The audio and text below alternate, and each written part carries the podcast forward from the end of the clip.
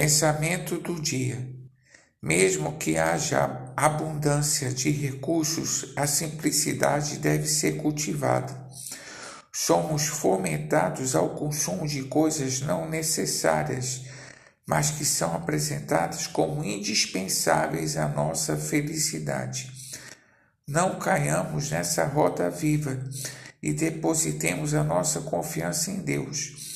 Somos mordomos de Deus dos bens que possuímos. Na verdade, Ele é dono de tudo e nós, os seus servos. Pastor Heber Jamil, que Deus te abençoe.